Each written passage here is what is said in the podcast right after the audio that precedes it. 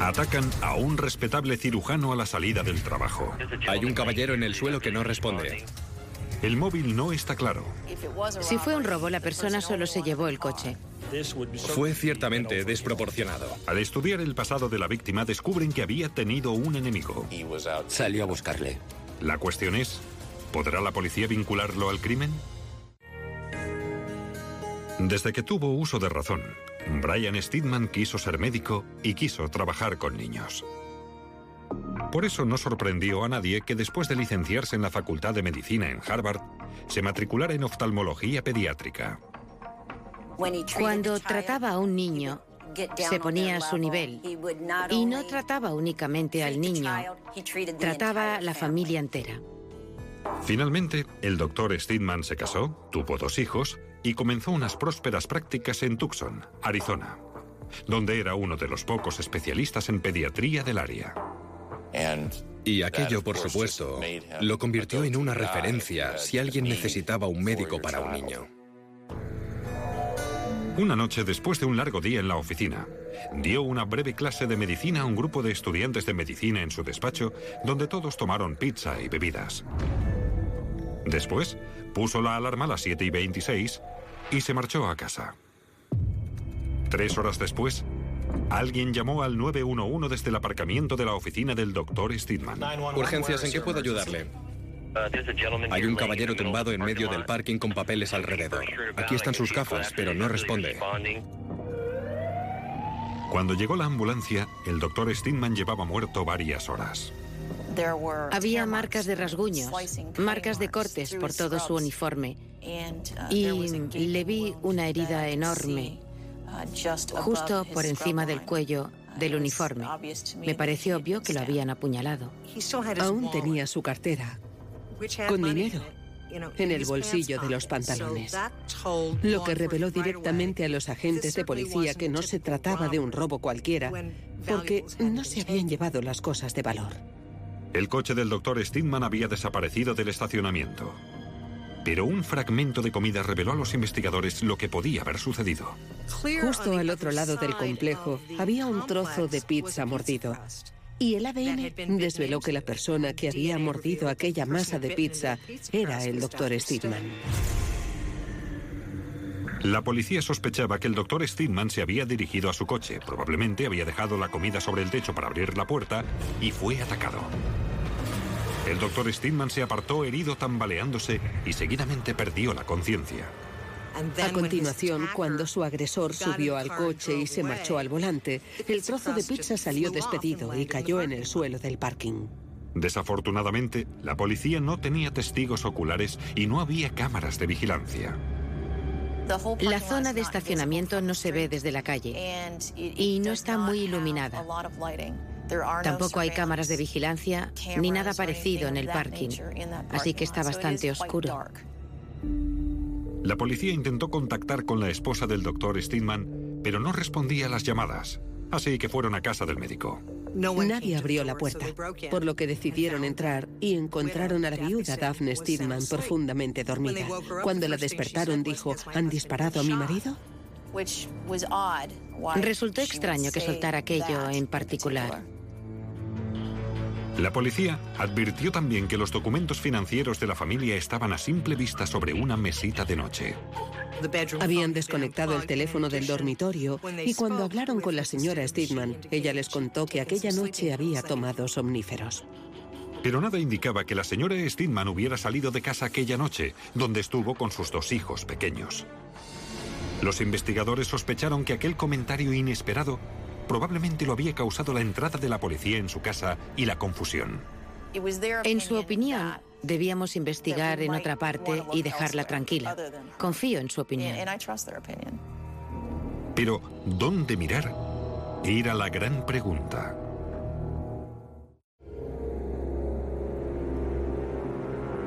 La policía tenía una escena del crimen poco habitual. Un célebre cirujano apuñalado en el parking de su oficina. Le habían robado el coche, pero ¿era aquel el móvil? ¿O era el asesinato?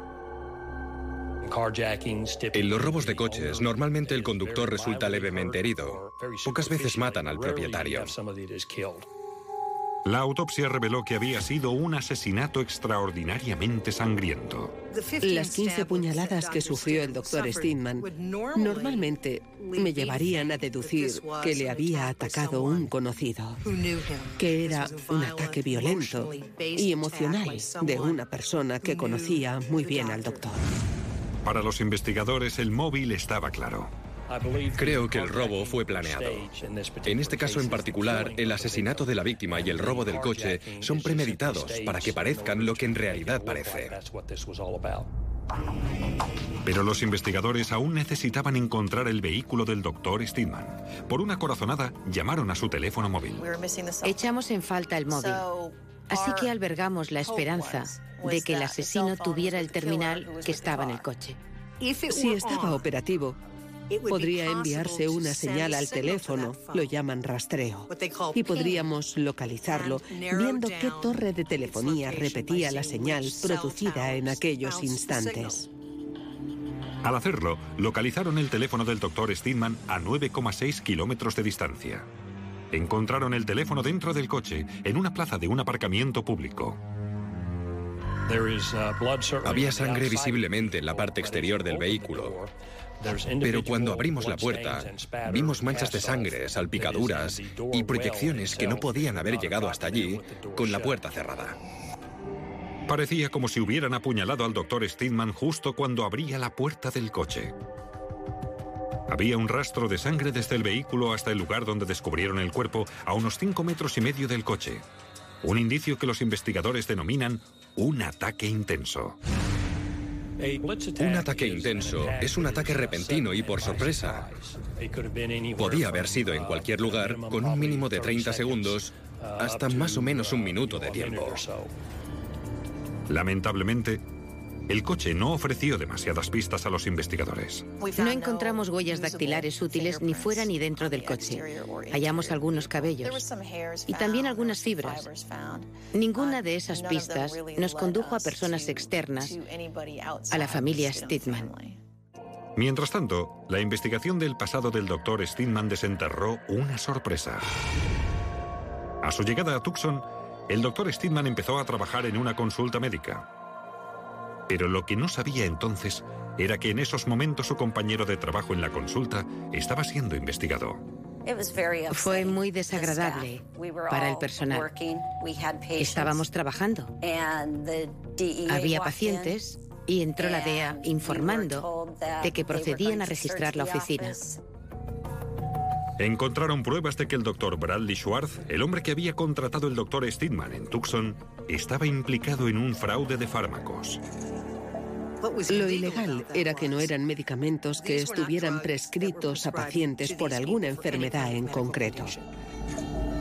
El doctor Steedman no estaba involucrado en esta actividad. Pero el doctor Bradley Schwartz fue acusado de 77 cargos por fraude en la prescripción de fármacos.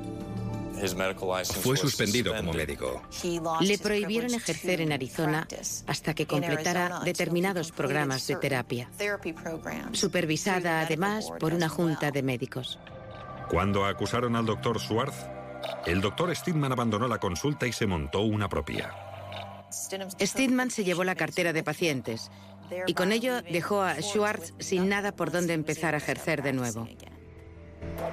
Cuando el doctor Steedman fue asesinado, el doctor Schwartz había completado su rehabilitación y recuperado su licencia como médico volviendo a su actividad. Lo había descartado como sospechoso muy al principio porque no tenía sentido. Los problemas de Stillman y Schwartz formaban parte del pasado. El doctor Schwartz tenía una coartada para la noche del asesinato de Stillman. Había sido visto cenando en un restaurante. Sabíamos dónde había estado toda la noche. El personal del doctor Steedman no pudo identificar familias de pacientes que estuvieran enfadados con él. Los investigadores no tenían respuestas. Si no era un robo, si no era una venganza, si no le habían querido robar el coche, ¿qué era?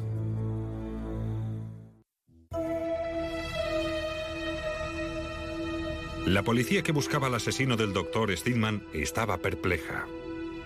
La víctima era un cirujano joven formado en Harvard y sin enemigos conocidos. Era muy amable, muy compasivo, muy cariñoso. Yo le tenía mucho respeto. Me gustaba trabajar con él. Era un buen amigo, no solo un jefe. Al ser interrogada por la policía, la esposa del doctor Stidman insistió en que investigaran al excompañero de su marido.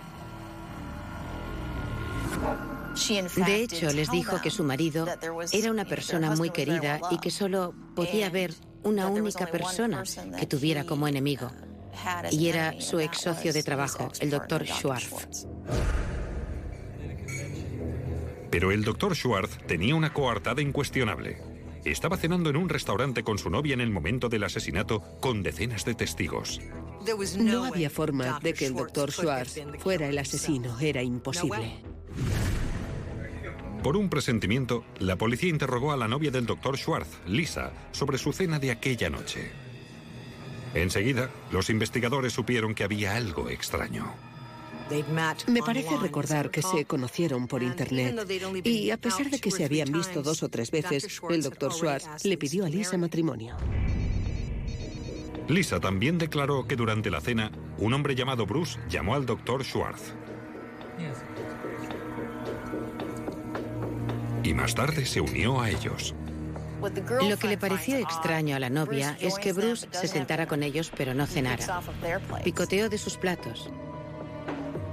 Y supuestamente conoce a Schwartz de una reunión de ayuda a adictos. Alguien que se ha rehabilitado de una drogadicción sorprendentemente pide una cerveza. Le pareció extraño. Eran las 20 y 30 de la tarde, una hora después del asesinato de Stidman. Schwartz preguntó a Bruce, ¿y qué tal tu uniforme médico? Y la respuesta de Bruce fue, bien, ha funcionado bien. Cuando ella preguntó por qué motivo llevaba ese uniforme, Bruce respondió que lo había usado para montar a caballo, algo que le pareció más bien ridículo porque estaba familiarizada con los caballos. Cuando la policía analizó el registro de llamadas del doctor Schwartz, descubrieron que había recibido una llamada desde la cabina de una tienda media hora antes del asesinato. Esa tienda está situada a poco más de 100 metros del complejo de oficinas donde estaba la oficina del doctor Stidman. El empleado de la tienda afirmó que el hombre de la cabina iba vestido con uniforme de cirujano. ¿Qué tal? Contó a la cajera que tenía que estar en una reunión en la que se comía pizza, pero que no le apetecía la pizza. Fue un dato revelador, puesto que el doctor Stidman servía pizza en aquel momento a los residentes que asistían a su clase al otro lado de la calle. Media hora después del asesinato, el doctor Schwartz recibió una llamada de una cabina de teléfono situada al otro lado de la calle donde fue abandonado el coche del doctor Stidman. Había muchas coincidencias y lo más importante era en esos momentos identificar quién era la otra persona. Los investigadores preguntaron en la consulta del doctor Schwartz si alguno de los pacientes se llamaba Bruce. Dijeron que sí, que se llamaba Ronald Bruce Bigger. Llegó a la consulta del doctor Schwartz después de una pelea y sufrir una herida en el ojo que necesitó de curas. Bruce Bigger no era un desconocido para la policía. Había estado en la cárcel por delitos de drogas, fraude y estaba en libertad condicional por una pena de falsificación. Lo que sabemos de Ronald Bruce Bigger, Bruce, es que estaba desempleado, no tenía un coche, no tenía un teléfono, no tenía una residencia, no tenía nada. Pero sí que era drogadicto. El día después del asesinato del doctor Stidman, tenía mucho dinero. Bruce fue visto con un fajo enorme de billetes de 100 y 50, un fajo muy grande. Contó a la gente que había unos 10 mil dólares. Las cámaras de vigilancia mostraban al doctor Schwartz cambiando aquel mismo día un cheque por efectivo por 10.000 dólares. Aquella información fue fundamental. Gracias a aquella información, la policía pudo arrestar a Bruce Figger a las afueras de Tucson. Unas horas más tarde, el doctor Schwartz también fue detenido. Doctor Schwartz, ¿nos puede decir por qué lo hizo? ¿Lo hizo, doctor Schwartz? Sin comentarios. Pero los fiscales se enfrentaban a un gran problema. No había arma homicida, ni testigos, nada. Un gran agujero. ¿Cómo convences a un jurado que está acostumbrado a las pruebas forenses que ven por televisión que condenen a una persona si no tienes nada que mostrarles?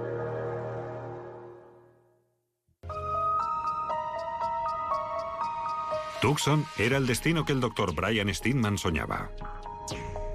Se mudó allí después de ser contratado por otro oftalmólogo, el doctor Bradley Schwartz. Pero los dos no congeniaron en realidad. El doctor Schwartz era adicto a los fármacos de prescripción y tenía una conducta reprochable. Mantenía aventuras con varias mujeres, lo que fue uno de los motivos de su divorcio. Mantenía relaciones sexuales con pacientes o madres de pacientes en la consulta. Cuando retiraron al doctor Schwartz su permiso para ejercer la medicina y comenzó la rehabilitación, el doctor Steinman decidió dejar la consulta y establecerse por su cuenta. Más tarde, cuando el doctor Schwartz se hubo recuperado y recuperó su licencia como médico, Schwartz tuvo que reanudar su práctica quirúrgica solo y, según sus amigos, estaba resentido. Básicamente sentía que Stedman no había estado a su lado cuando lo necesitaba. Lleno de frustración, el doctor Schwartz contó a sus diversas novias que había pensado en hacerle daño a su ex socio.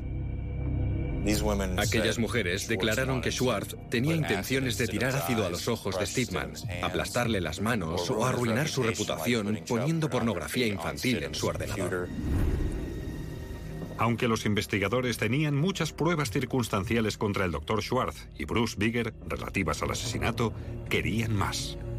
Es increíblemente frustrante cuando sabes que tienes al culpable y todas las pruebas circunstanciales te respaldan, verifican tu sospecha, pero no dispones de ninguna que el jurado exige hoy en día. Pruebas forenses, una huella, una gota de sangre, el ADN. No las tienes. Por eso los investigadores revisaron el coche de Steinman en un nuevo intento por encontrar pruebas que contribuyeran al caso. No encontraron huellas dactilares de otras personas, cabellos ni fibras, y habían sacado muestras de prácticamente todo lo que pudieron encontrar.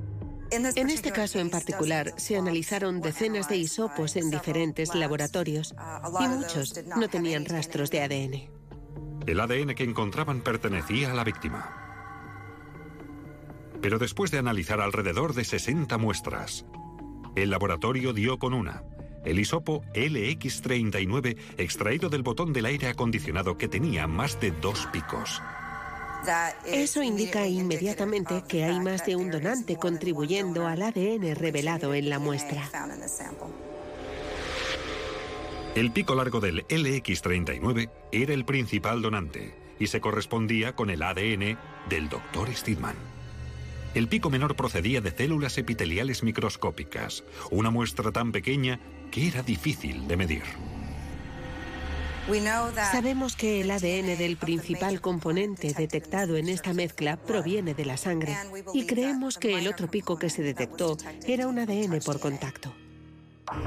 El ADN por contacto se extrae de muestras epiteliales que quedan cuando alguien toca un objeto. Durante años, una muestra de ADN así de pequeña no podía analizarse. Pero hoy en día, los test del ADN son capaces de generar una muestra parcial. Era muy probable que el ADN del segundo donante fuera de Ronald Bruce Bigger. Los forenses creen que Bruce Bigger se había limpiado el sudor de la frente y luego encendió el aire acondicionado dejando allí microscópicas células de la piel. Tener una pequeña prueba forense es mejor que ninguna. Así que un perfil parcial que coincida con el del acusado era para mí lo más importante y fue lo que redujo las posibilidades señalando al autor. La fiscalía está convencida de que este asesinato se planeó elaboradamente. Vestido con uniforme de cirujano, Bruce Bigger llamó al doctor Schwartz al restaurante sobre las 7 de la tarde para hacerle saber que estaba preparado. A las siete y media, el doctor Steedman se dirigió hacia su coche. Bigger le asaltó con un cuchillo, apuñalándole repetidas veces. Los investigadores creen que Bigger llevaba guantes, pero que en algún momento se secó el sudor de la cara y luego encendió el aire acondicionado dejando allí su ADN. Después de abandonar el coche del médico, llamó al doctor Schwartz desde la otra acera, lo que señalizó nuevamente su ubicación.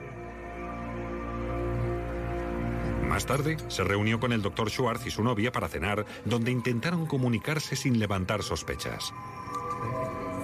Aquello tampoco le salió bien.